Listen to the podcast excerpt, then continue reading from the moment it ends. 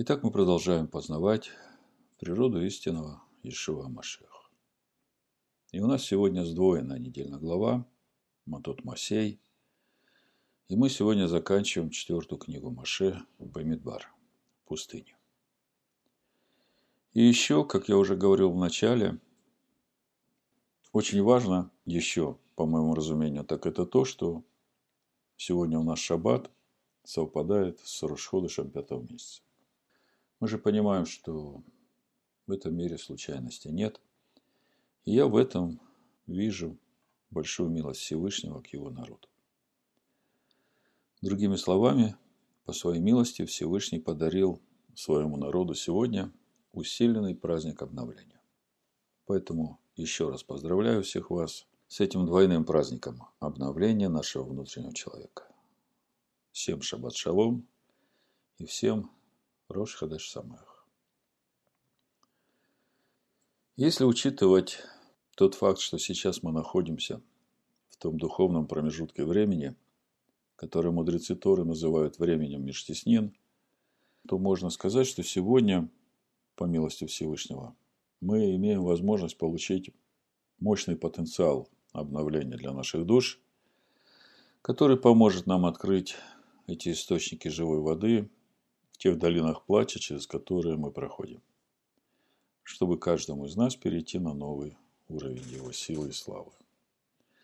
Как написано в 83-м псалме с 5 стиха.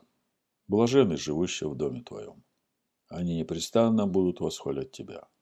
Блажен человек, которого сила в тебе, и у которого в сердце стези направлены к тебе».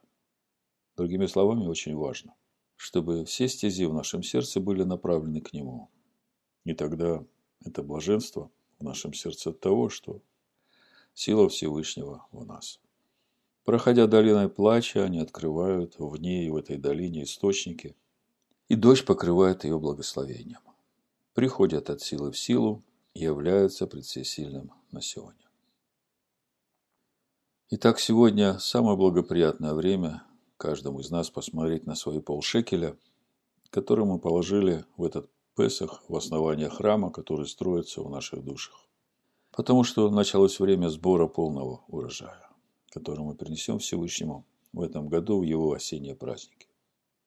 А если учитывать то, что сейчас у нас шестой год, то значит этот урожай будет утроен. Как написано в Вайкра 25 главе с 20 стиха.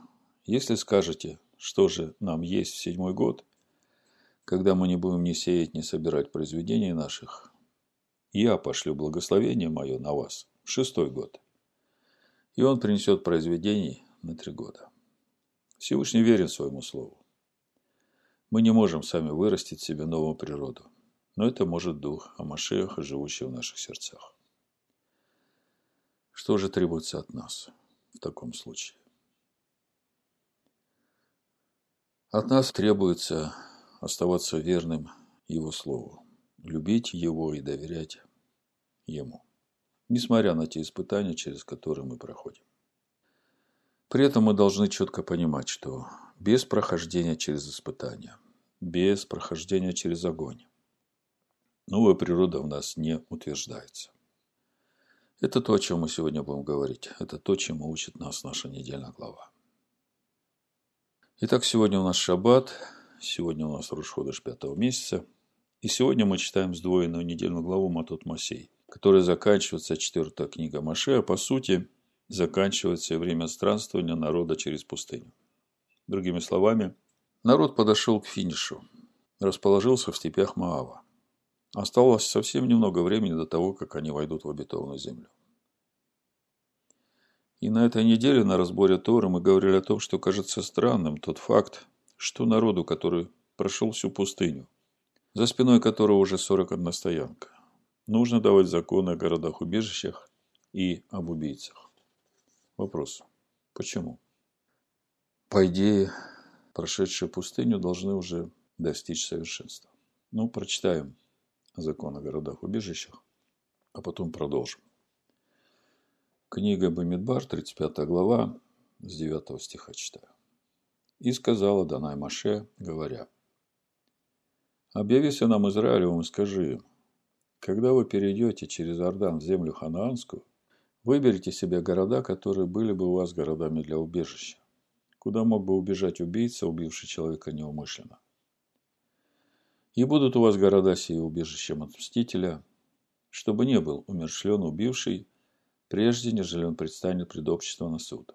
Городов же, которые должны вы дать, городов для убежища, должно быть у вас шесть. Три города дайте по эту сторону Иордана, и три города дайте в земле Хананской.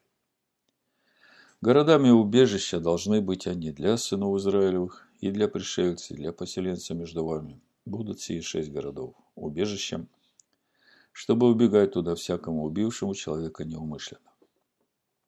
Если кто ударит кого железным орудием так, что тот умрет, то он убийца. Убийцу должен предать смерти. Если кто ударит кого из руки камнем, от которого можно умереть, так что тот умрет, то он убийца. Убийцу должен предать смерти. Если деревянным орудием, от которого можно умереть, ударит из руки так, что тот умрет, то он убийца. Убийцу должен предать смерти. Мститель за кровь сам может умертвить убийцу. Лишь только встретит его, сам может умертвить его. Если кто толкнет кого по ненависти или с умыслом, бросит на него что-нибудь так, что тот умрет, или по вражде ударит его рукою, так что тот умрет, то ударившего должно предать смерти. Он убийца, мститель за кровь, может умертвить убийцу, лишь только встретит его.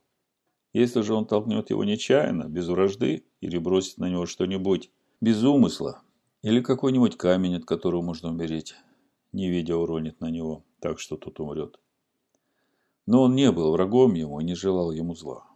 То общество должно рассудить между убийцей и мстителем за кровь по всем постановлениям. И должно обществу спасти убийцу от руки мстителя за кровь. И должно возвратить его общество в город убежище его, куда он убежал. Чтобы он жил там до смерти великого священника, который помазан священным елеем. Если же убийца выйдет за предел города убежища, в который он убежал, и найдет его мститель за кровь вне пределов города убежища его, и убьет убийцу всего мстителя за кровь, то не будет на нем вины кровопролития. Ибо тот должен был жить в городе убежища своего до смерти великого священника, а по смерти великого священника должен был возвратиться убийца в землю владения своего. Да будет это у вас постановлением законным в роды ваши во всех жилищах ваших. Итак, Тора нам говорит, что когда народ войдет в обетованную землю, то нужны города-убежища для неумышленных убийц. И мы знаем, что все время пребывания в городе убежища этот неумышленный убийца занимался изучением Тора. Если говорить духовно, то Тора и есть этот город-убежище. И как мы сегодня на обсуждении в первой части служения говорили, действительно неумышленный убийца – это и есть тот человек, который, открыв для себя Тору, понимает, что он достоин смерти за все, что он делал в своей жизни, и поэтому ему надо бежать в этот город убежище, ему надо погрузиться в Тору и пребывать там до времени смерти великого первосвященника. Что это значит чуть позже. А вот умышленный убийца как раз тут и есть, ну, если говорить духовно, понятиями Нового Завета то это тот и есть, который отвергает Тору Маше умышленно. И в итоге сам отвергается спасение, которое даровано ему в городе убежище. И поэтому мститель за кровь, мститель за грехи его может его настигнуть и умертвить его в любом месте. Поэтому великая милость Всевышнего к неумышленным убийцам, что есть где ему крыться. И мудрецы Торы говорят, что Тора – это и есть город-убежище для всякого верующего человека. Еще Тора говорит нам, что по смерти первосвященника, который будет в те дни, неумышленный убийца может возвращаться в свое владение, и мститель за кровь его уже не будет преследовать. А значит, что ему прощена его вина. Это очень важный момент, который объясняет нам, почему всякий раз, когда мы делаем хлебопреломление, мы должны возвещать не его воскресение из мертвых, а его смерть за наши грехи. Как об этом нам говорит апостол Павел в первом послании Коринфян, 11 главе, Я прочитаю с 23 стиха. «Ибо я от самого Господа принял то, что и вам передал, что господин Иешуа в ту ночь, в которую предан был, взял хлеб и, возблагодарив, преломил и сказал, «Примите, едите сие из тела мое, за вас ломимое, сие творите мое воспоминание». Также и чашу после вечери и сказал, «Сия чаша есть новый завет в моей крови. Сие творите, когда только будете пить в мое воспоминание.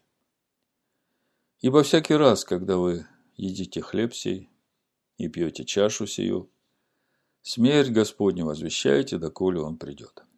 Другими словами, закон Тора о городах-убежищах говорит нам о том, что наша вера в искупительную жертву Ишуа Машеха освобождает нас от вины за соделанный грех. Я хочу подчеркнуть, вера в искупительную жертву Иешуа Амашех. Мы знаем, что Иешуа – это человек, который родился от Мирьям. И мы знаем, что через рождение этого младенца Машех, Сын Всевышнего, пришел в этот мир. И Иешуа прожил в этом мире, не совершив никакого греха, и поэтому стал этой совершенной искупительной жертвой за всякого человека, верующего в эту жертву. Но не только верующий в жертву, но верующий и в Амашеха, который есть Слово, Амашех, который является Торой Всевышнего. Вот здесь как раз и есть это спасение. Другими словами, Ишуа Гамашех и есть для нас город-убежище, в котором мы обретаем спасение и сокрыты от руки мстителя за кровь. И в этом суть милости Всевышнего к нам в имени Иешуа Амашех. И очень важно, чтобы мы, провозглашая его смерть, за наши грехи действительно имели истинное раскаяние и обращение. Поскольку если мы делаем это недостойно, ходим с ожесточенными нераскаянными сердцами и при этом едим хлеб, который есть слово, и пьем чашу, которая наполнена духом Машеха, то это все может сильно нам навредить. Апостол Павел об этом предупреждает дальше в 11 главе 1 послания Коринфянам с 27 стиха. «Посему, кто будет есть хлеб сей, то есть погружаться в Тору, или пить чашу Аданая, чашу Нового Завета, которая наполнена духом Машеха, недостойно. Виновен будет против тела и крови Господней. Да испытывай же себя человек, и таким образом пусть ест от хлеба сего и пьет из чаши сей. Ибо кто ест и пьет недостойно, тот ест и пьет осуждение себе, не рассуждая о теле Господина. Оттого многие из вас немощные, больные и немало умирают. Ибо если бы мы судили сами себя, то не были бы судимы. Будучи же судимы, наказываемся от Господа, чтобы не быть осужденными с миром. И снова здесь милость Всевышнего. Итак, с городами и убежищами все понятно. Но у нас остается вопрос. Зачем народу, который прошел пустыню, за спиной которого уже 41 стоянка, нужно давать законы о городах-убежищах и об убийцах, ведь, по идее, они уже должны быть близки к совершенству. Да, действительно, так оно и должно было бы быть, если бы весь народ не отказался от личного общения со Всевышним и продолжал бы идти путем внутреннего делания, так же, как Маше. Но народ, к сожалению, отказался от этого общения, и поэтому в книге Дворим, 9 главе, Всевышний говорит с 3 стиха, «Знай же ныне, что Адонай Всесильный твой идет перед тобою, как огонь поедающий». Это Маше говорит народу, который собирается уходить в обетованную землю. Он будет истреблять их и не излагать их пред тобою, и ты изгонишь их и погубишь их скоро, как говорил тебе Адонай. Когда будет изгонять их Адонай всесильный твой от лица твоего, не говори в сердце твоем, что за праведность мою привел меня Адонай овладеть всей землей, и что за нечестие народов всех Адонай изгоняет их от лица твоего. Не за праведность твою и не за правоту сердца твоего идешь ты наследовать землю их, но за нечестие народов всех Адонай Всесильный твой изгоняет их от лица твоего. И дабы исполнить слово, которым клялся Адонай отцам твоим, Аврааму, Ицхаку и Якову. Посему знай, что не за праведность твою, Адонай Всесильный твой дает тебе владеть всею добрую землею, ибо ты народ жестоковыйный. Другими словами, сынам Израиля еще предстоит войти в духовное царство возлюбленного сына, и сделают они это через веру в Ишуа Машеха. Предстоит войти именно для того, чтобы пройти этот путь внутреннего делания.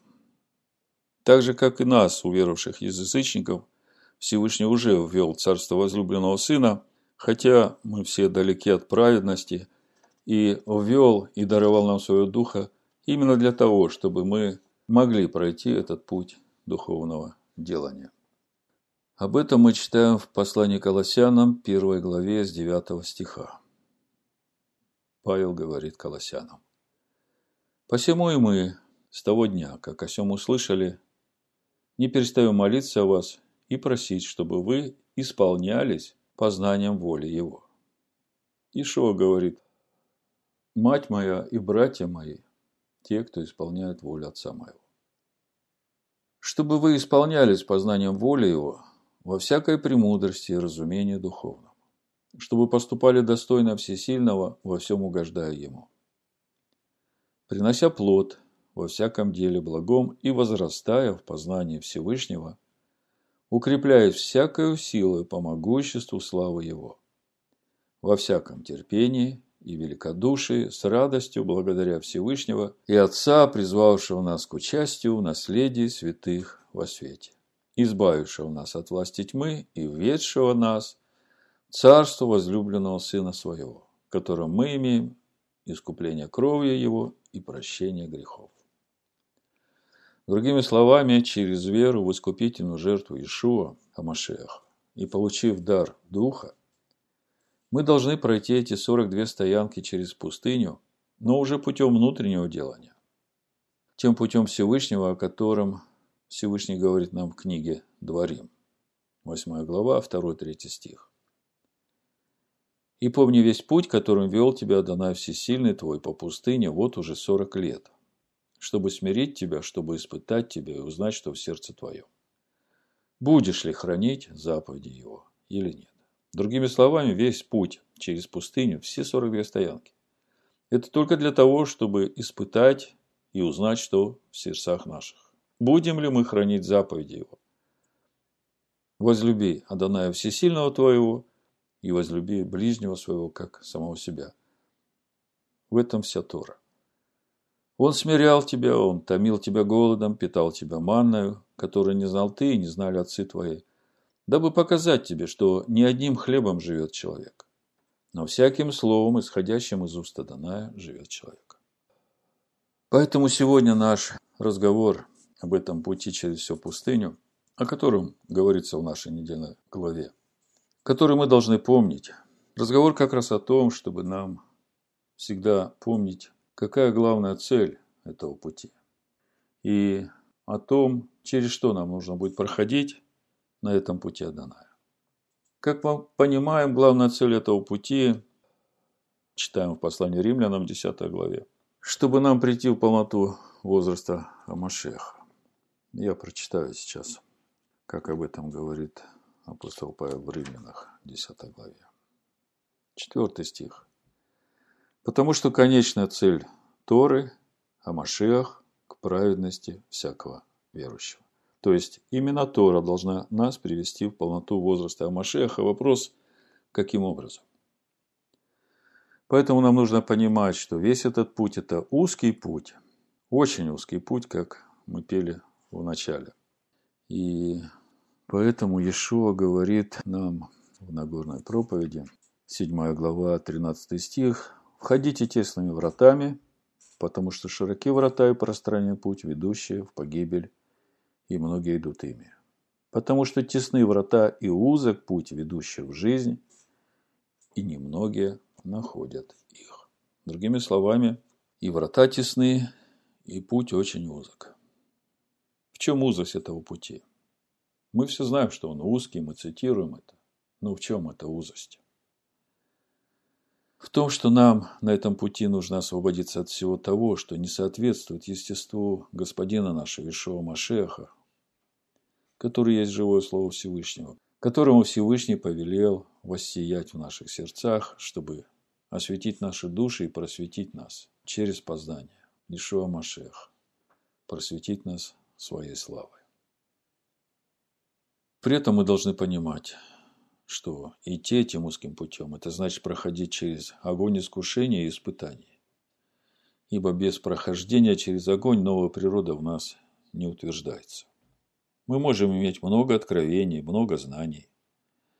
Но если мы не устояли в верности этим откровениям, то мы не обретаем свободу, дарованную нам в имени Ишуа Амашеха, ту духовную свободу, которая истина делает нас свободными.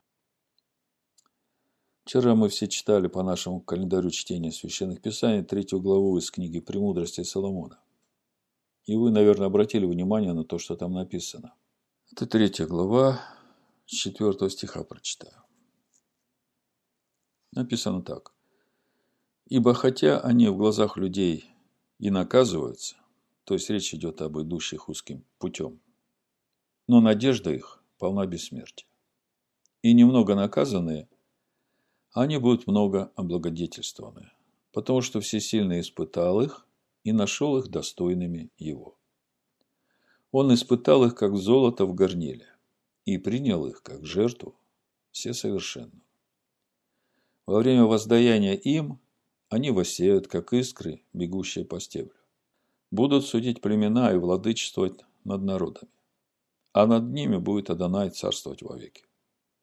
Надеющиеся на Него познают истину, и верные в любви прибудут у Него.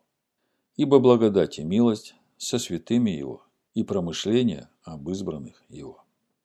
Как мы видим, Всевышний испытывает нас, как золото в горниле. А в глазах людей это выглядит как наказание. Вот смотрите еще раз, что говорит Соломон. Пятый стих, третья глава премудростей Соломона. И немного наказанные, они будут много облагодетельствованы, потому что Всевышний испытал их и нашел их достойными его. Это очень важная деталь. Всевышний нас наказывает, а оказывается, через это он испытывает нас. И тогда становится понятно, почему в послании евреям написано, что бьет всякого сына, которого принимает. Это 12 глава послания евреям 4 стиха. Написано. Вы еще не до крови сражались, подвязаясь против греха. И забыли утешение, которое предлагается вам как сынам. Сын мой, не пренебрегай наказания Господня, и не унывай, когда Он обличает тебя. Ибо Адонай, кого любит, того наказывает. Бьет же всякого сына, которого принимает. Если вы терпите наказание, то Всевышний поступает с вами, как с сынами. Ибо есть ли какой сын, которого бы не наказывал отец? Если же остаетесь без наказания, которое всем общее, то вы незаконные дети а не сыны. Смотрите, чего ожидает Всевышний от нас, когда испытывает нас, как золото в горниле. Девятый стих. Я возвращаюсь к премудростям Соломона, третьей главе. Надеющиеся на него познают истину. И верные в любви прибудут у него. Мы знаем, что истина освобождает. Истина делает нас свободными. Так вот, Соломон говорит, что надеющийся на него познает истину. В какой момент надеющийся? Да именно в тот момент, когда он нас наказывает, когда он проводит нас через испытания и искушения. И верные в любви прибудут у него. Верные в какой любви? Вы знаете, когда Всевышний нас благословляет, нам легко его любить. А вот когда приходят страдания, скорби, вопрос в том, что думает твоя душа. Или она будет вопить, почему ты это допустил, за что мне это пришло, как это можно. Соломон говорит, верные в любви прибудут у него. То есть, очень важно, проходя через страдания, остаться в любви к нему.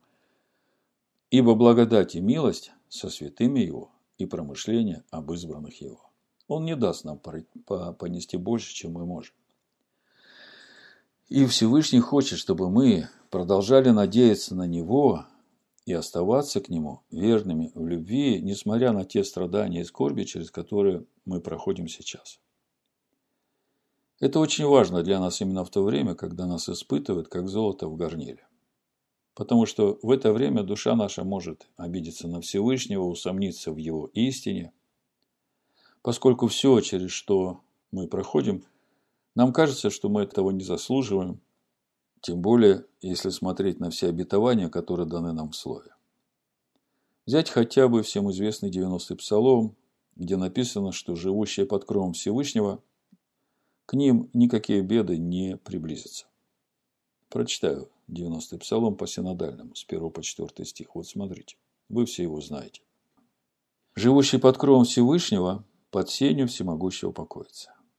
Говорит Адонаю, прибежище мое, защита моя, всесильный мой, на которого я уповаю. Он избавит тебя от сети ловца, от гибельной язвы, перьями своими осенит тебя, и под крыльями его будешь безопасен. Щит и ограждение – истина его. Другими словами, читая эти стихи, эти начальные строки 90-го псалма, в Тагилеме 91 мы видим, что если человек живет под кровом Всевышнего, то есть доверяет Его Слову, уповает на Него, то никакая беда и скорбь вообще не могут приблизиться к такому человеку. И вдруг в конце псалма мы читаем, что Он с нами в скорби, которые постигли нас. И тогда возникает вопрос. Откуда вдруг взялись скорби? Ведь в начале псалма написано, что под крыльями его будешь безопасен. Давайте прочитаем конец псалма. 90-й псалом, 14 стих и дальше. «За то, что он возлюбил меня, избавлю его. Защищу его, потому что он познал имя мое. Воззовет ко мне и услышу его. С ним я в скорби, избавлю его и прославлю его. Долготой дней насыщу его и явлю ему спасение мое». Видите, как написано? «Воззовет ко мне и услышу его, с ним я в скорби. Избавлю его и прославлю его». Вопрос. Откуда вдруг взялись скорби? Ведь в начале псалма написано, что живущий под кровом Всевышнего, который познал его, возлюбил его, к нему вообще никакое зло не приближится. А тут воззовет ко мне и услышу его. С ним я в скорби избавлю его и прославлю его. Когда Дух впервые обратил мое внимание на это место, это вызвало во мне много вопросов. А вот сейчас я начинаю понимать, что если в нашей жизни происходят такие вещи, которые противоречат тому, что говорит Слово, о том, как должно у нас быть.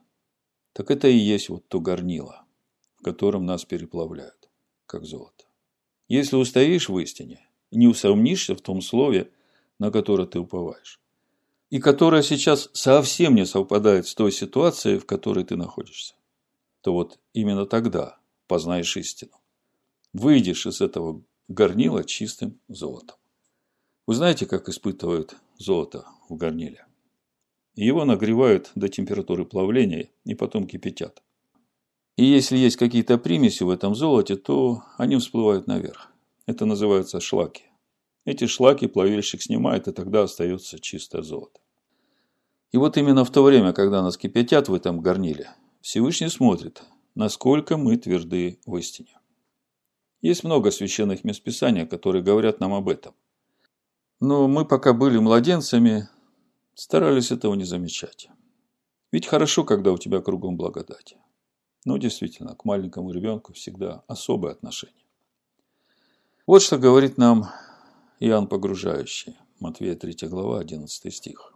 «Я крещу вас в воде в покаяние, а идущий за мною сильнее меня. Я недостоин понести обувь его. Он будет погружать вас в Дух Святый и в огонь». Но о том, что значит погружать Дух Святый, мы примерно понимаем. И обычно это доставляет нам радость. Радость от того, что мы получаем откровение при изучении Слова. Но именно для того, чтобы эти откровения стали естеством нашей души, нас вместе с этими откровениями нужно провести через огонь. Если мы устоим в этих откровениях, то это становится нашей новой природой, новым естеством. Слово становится плотью нашего внутреннего человека. В 65-м псалме в синодальном написано, с 10 стиха прочитаю. «Ты испытал нас, всесильный, переплавил нас, как переплавляют серебро. Ты ввел нас в сеть, положил оковы на чресла наши. Посадил человека на главу нашу. Мы вошли в огонь и в воду. И ты вывел нас на свободу. Мы знаем, что свобода наша – это истина.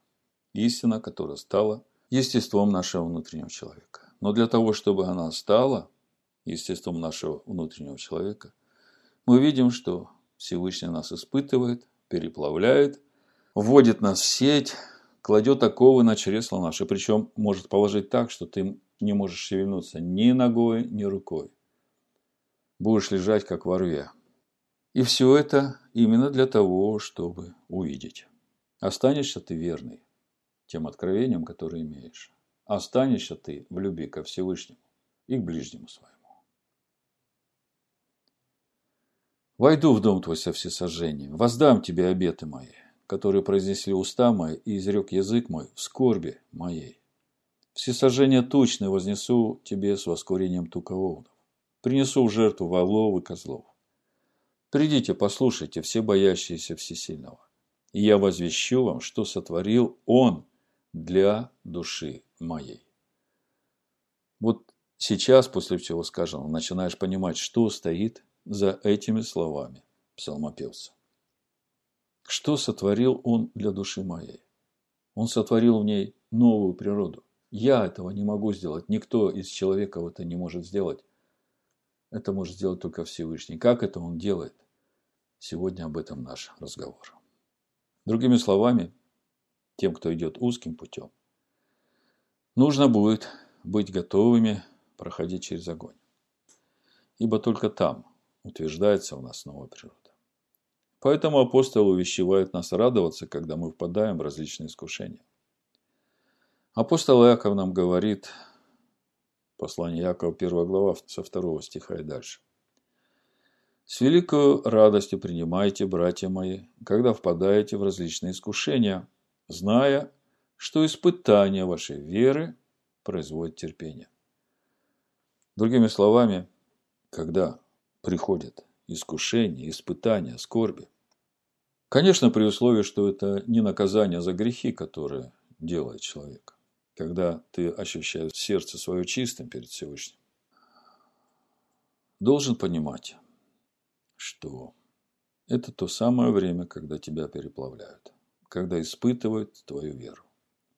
И самое нужное тебе в это время – это терпение – Терпение же должно иметь совершенное действие, чтобы вы были совершенны во всей полноте без всякого недостатка. А дальше написано в 12 стихе «Блажен человек, который переносит искушение». Потому что, быв испытан, он получит венец жизни, который обещал Адонай любящим его. Другими словами, венец жизни можно получить только пройдя через искушение. Просто так его не получишь. Также апостол Петр нас увещевает. 1 Петра 4 глава 12-13 стих. Возлюбленные, огненного искушения для испытания вам посылаемого, не чуждайтесь, как приключение для вас странного. Но как вы участвуете в страданиях Амашеха, радуйтесь, да и в явлении славы его возрадуйтесь и восторжествуете. Итак, сегодня мы находимся в очень важном для нас духовном промежутке времени, который называется Межтеснин. И все, что было сказано выше, было сказано именно для того, чтобы вы, глядя сейчас на то, что происходит в вашей жизни, смогли посмотреть на это духовными глазами и утвердиться в слове, данном нам Всевышним. Потому что именно сейчас то самое темное время – и это то самое переломное время, когда мы должны устоять в истине, устоять в вере и выйти на свободу. Самое время возрадоваться и поблагодарить Всевышнего за его надежду, которую он вкладывает в наши сердца. Апостол Павел нам говорит сейчас. 12 глава Римлянам, 12 стих, легко запомнить. 12.12 12 Римлянам. Утешайтесь надеждой. В скорби будьте терпеливы, в молитве постоянны. Проповедь я так и назвал. Утешайтесь надеждой. Наша надежда должна быть нашим утешением именно в то время, когда мы проходим через эти скорби. Более того, именно наша надежда является основанием для нашей веры. А как мы знаем, именно наша вера строит ожидаемо, на что мы надеемся. И тогда невидимое становится видимым. Поэтому Всевышний, которому принадлежит надежда каждого из нас, да богатит нас своей надеждой, как написано в послании римлянам 15 главе 13 стих. Всесильной же надежды да исполнит вас всякой радости и шалома в вере, дабы вы силою Духа Святого обогатились надеждой. Хазак, хазак, ванит хазек. Будь сильным, будь сильным. И пусть мы будем укреплены. Бешем Ишуа Амашех. Амен.